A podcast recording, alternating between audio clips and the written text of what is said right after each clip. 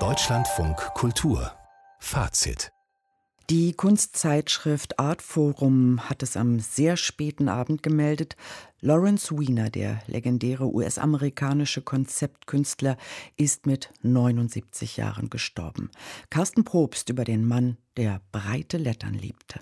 Lawrence Wiener hat den westlichen Kunstbegriff verändert, der 1942 in der New Yorker Bronx als Sohn eines Süßwarenladenbesitzers geborene Künstler wurde Ende der 1960er Jahre international mit einer führenden Gruppe von Konzeptkünstlern bekannt. Zu ihnen gehörten Joseph Kossuth, Sol Hewitt oder Robert Barry, und sie alle einte eine Idee, nämlich, dass Kunst eigentlich aus nichts anderem besteht als aus Ideen.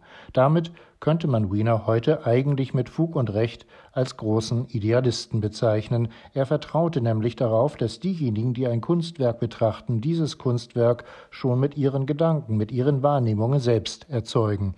Kunst entsteht bei ihm nicht im Auge des Betrachters, sondern in dessen Kopf. Das führte Wiener zu seinem radikalen Ansatz. Statt ein Kunstwerk aus üblichen Materialien herzustellen, etwa ein Gemälde auf Leinwand, eine Skulptur in Stein oder Holz oder eine Installation aus verschiedenen Dingen, schrieb er einfach Wörter oder Sätze in großen gestalteten Lettern auf Wände, durchaus auch in Museen, aber auch an anderen Orten, wo man eher keine Kunst vermutet.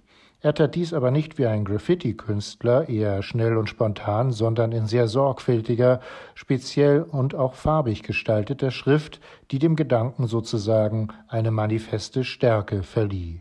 Der mögliche Sinn des Satzes erzeugte für die Betrachtenden eine Vorstellung, eventuell eine Fantasie, eine Szene oder ein Gefühl, was auch immer da zwischen Schriftbild und Betrachtenden entstand, für Wiener war es genau der Kern der Kunst, nicht das Material des Kunstwerkes, nicht ein bestimmter Stil oder eine bestimmte Form von Schönheit, sondern allein das Immaterielle, der Gedanke.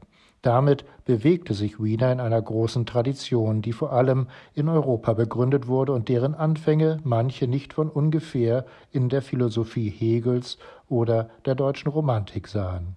Darüber lässt sich streiten, fest steht aber, Lawrence Wiener hat der Kunst ein riesiges Spielfeld buchstäblich vor Augen geführt, das der Virtualität, einer Virtualität, die ganz ohne Computer auskommt, sondern immer schon da ist, im Verständnis der Welt als Zeichen und Gedanke. Die Zahl der Künstlerinnen, die er damit bis heute beeinflusst hat, ist kaum zu zählen. Als ich ihn in den 90er Jahren in Berlin zum ersten Mal traf, begegnete mir ein freundlicher, bescheidener, humorvoller Mann in Jeansjacke und mit langem Trapperbart, der so gar nichts von seinem künstlerischen Ruhm wissen wollte. Als Person verkörperte er am allerbesten das Prinzip von Kunst, das er in seinen Arbeiten umsetzen wollte, einer Kunst, die überall sein konnte und die sich nirgends absetzt. Mein Haus ist dein Haus, dein Haus ist mein Haus, wenn du auf den Boden scheißt, geht's auch auf deine Füße. Dieses sehr einprägsame, aktuelle Wortwerk prangte einst am traditionsreichen Gebäude der Wiener Sezession. 2022 sollte Lawrence Wiener den Oskar Kokoschka Preis erhalten. Leider kann er ihn nun nicht mehr persönlich entgegennehmen. Carsten Probst zum Tod von Lawrence Wiener.